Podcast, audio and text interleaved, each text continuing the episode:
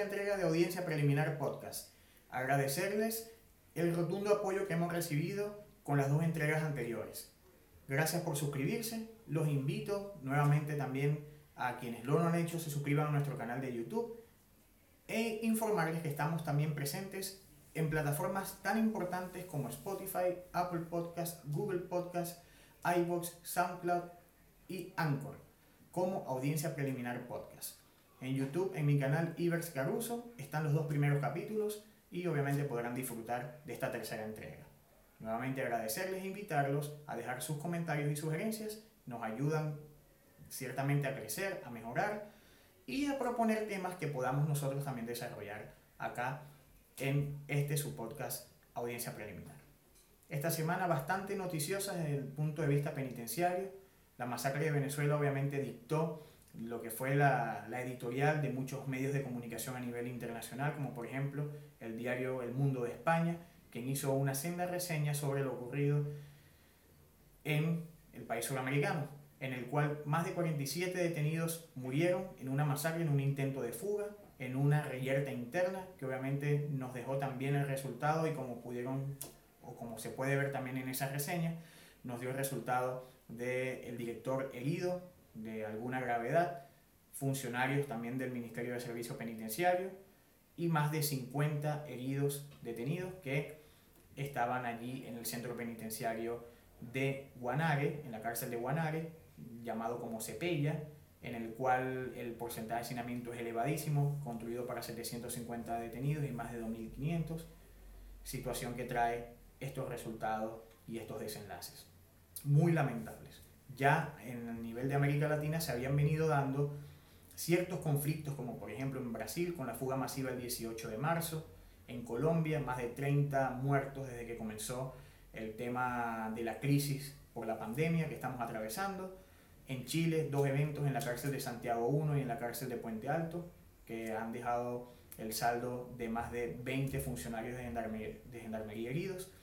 Eventos que nos llaman a la reflexión, nos llaman a la acción y llaman a la comunidad internacional, a las instituciones dedicadas al tema de la seguridad, al tema de los centros penitenciarios, al tema de la prevención del delito, actuar de, actuar de manera cohesionada, actuar para generar propuestas que a la luz de los elementos estructurales que son necesarios abordar, también permitan de manera asistencial poder atender este tema de la pandemia que genera al interior de los centros penitenciarios elementos de inestabilidad. Si bien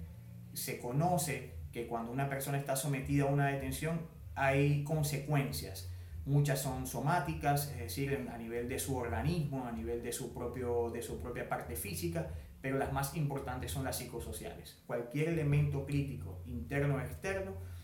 se amplifica cuando se está en situación de detención. Y este tema de la pandemia no ha sido menos,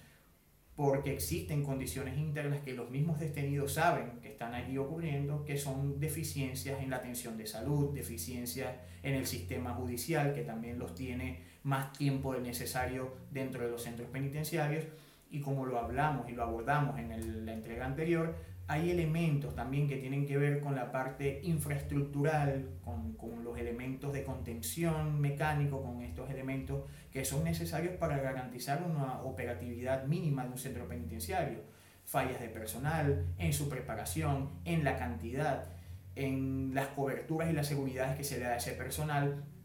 y también una falta muy evidente de agendas no basta solamente con colocar a una persona al interior de un centro penitenciario, sino que eso debe estar acompañado de una agenda, de un plan de abordaje para lograr la transformación de ese ser, que es complejo cuando se habla de la cárcel porque en sí misma las consecuencias son más negativas que positivas, pero debe hablarse, debe abordarse este tema desde una planificación que ponga como centro a la persona, que ponga como centro a su, a su clasificación, a su atención dependiendo del nivel de lesividad que ésta represente para la sociedad o no represente para la sociedad. Ver cómo está nuestro cuerpo legal, qué estamos persiguiendo, cuáles son los nuevos tipos penales o delitos que son importantes para el colectivo.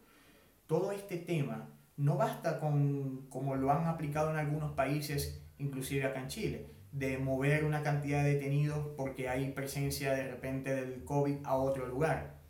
porque se está hablando también de que se tiene una, una capacidad instalada muy restringida y lo que estamos es trasladando el problema, pero no lo estamos atendiendo ni lo estamos resolviendo. Tiene que ver con generar otro tipo de estrategias, repensar las estrategias y caminar en función del mínimo derecho penal, pero también de la contención y de la protección que se debe brindar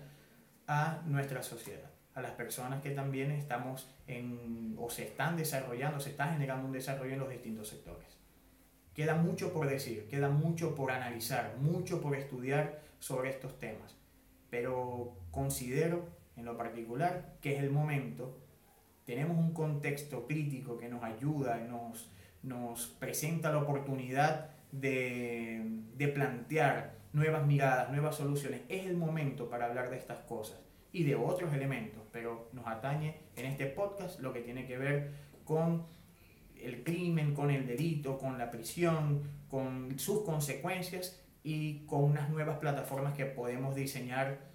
entre todos para poder marchar a una sociedad mejor. Muchas gracias y los invito a una nueva oportunidad de su podcast Audiencia Preliminar. Les recuerdo, estamos en YouTube y en las distintas plataformas de audio que se encuentran presentes como Spotify, iVoox, SoundCloud, Apple Podcast, Google Podcast y por allí los espero. Los invito a suscribirse, los invito a dejar sus sugerencias, sus comentarios, sus planteamientos en la misma caja allí de comentarios de YouTube. Planteen nuevos temas, planteen nuevos enfoques y seguramente les estaré contestando, los estaré leyendo y les agradezco su presencia. Gracias por compartir con nosotros en audiencia preliminar. Hasta una próxima entrega. Thank you